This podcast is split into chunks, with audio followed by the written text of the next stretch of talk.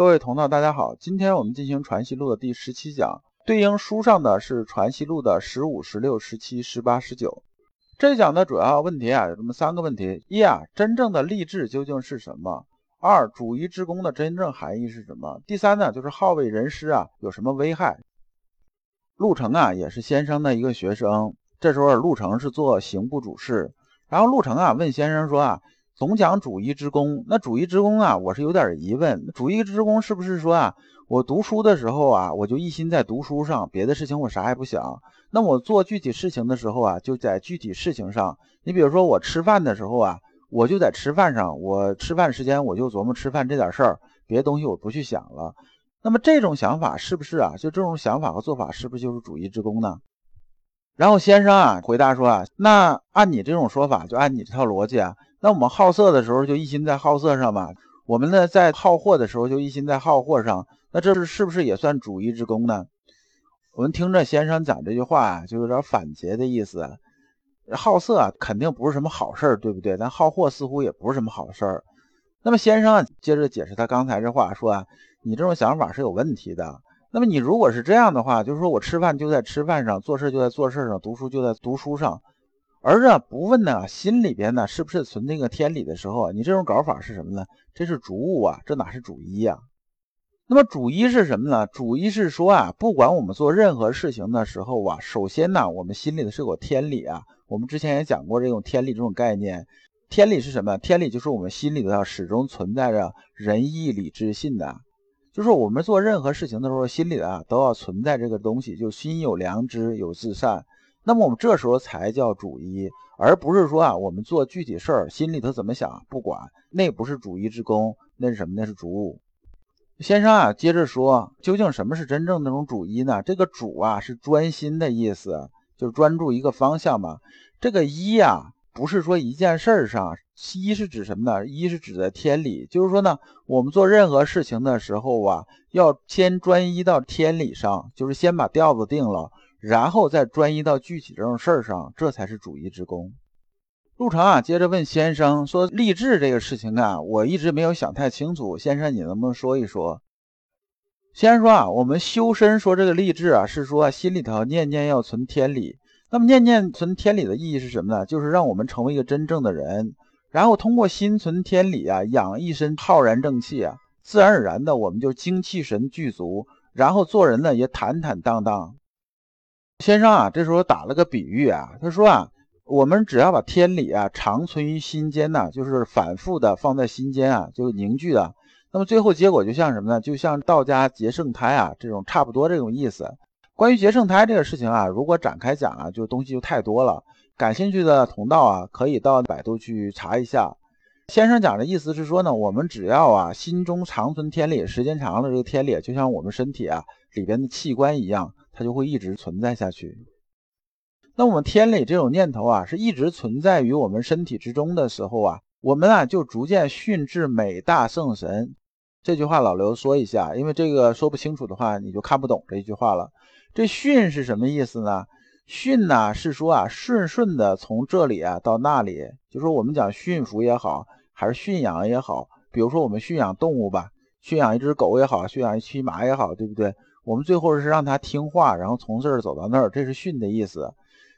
先生讲这句话的意思是说呢，我们只要天理这个念头啊，是一直存在心里面，就像我们身体里边器官一样，我们逐渐呢就开始达到什么程度？达到美大圣神呐这一步步这种程度。美大圣神呐，老刘就不展开讲了，他的意思就是一个意思，就是说相当于啊，你现在好好读书是不是啊？然后你现在从高中啊，你读书读书，你拿的是高中毕业证，对不对？那么高中毕业证你学的如果比较好，你是不是可以考大学？考一本科啊，那个念四年，你拿一学士学位，再往上呢，你拿个硕士学位，再往上拿博士学位，呃，再往上，这美大圣神呢，说的就是什么呢？学是儒家修身的，说每个阶段呢，拿到这个相当于毕业证这个意思。所以最后我们想拿博士学位，我们怎么拿呢？我们就老老实实啊，从此啊一念存养，扩充去耳，意思就是说呢，好好看书。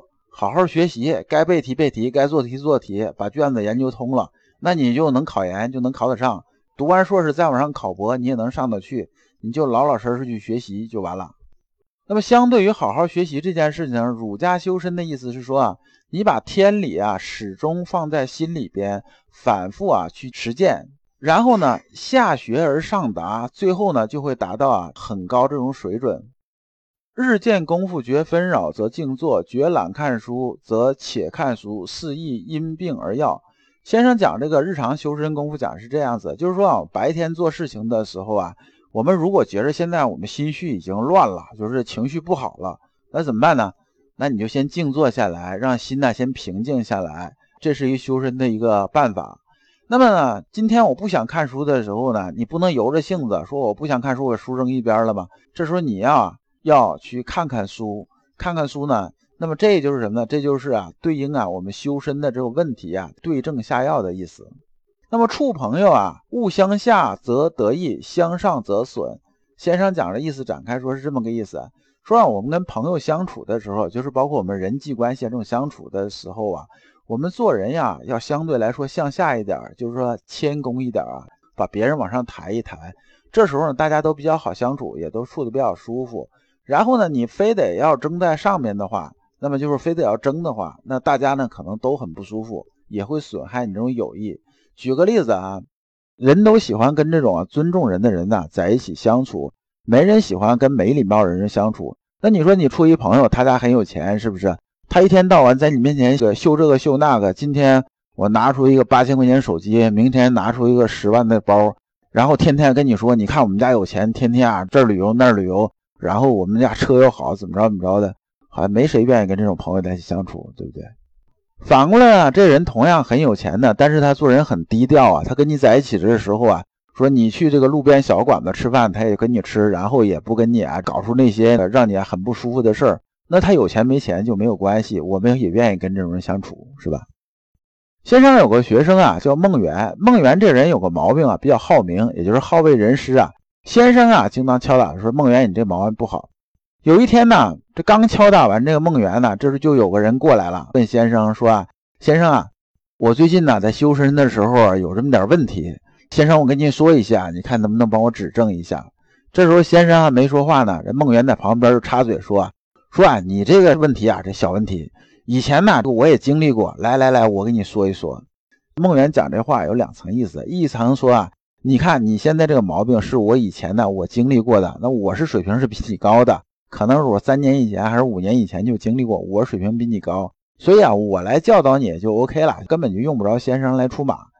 还有一层意思啊，就是梦圆呢这好为人师这个毛病啊又冒出来了，就是咱们白话讲，就是说我要出来显摆显摆，就这个意思。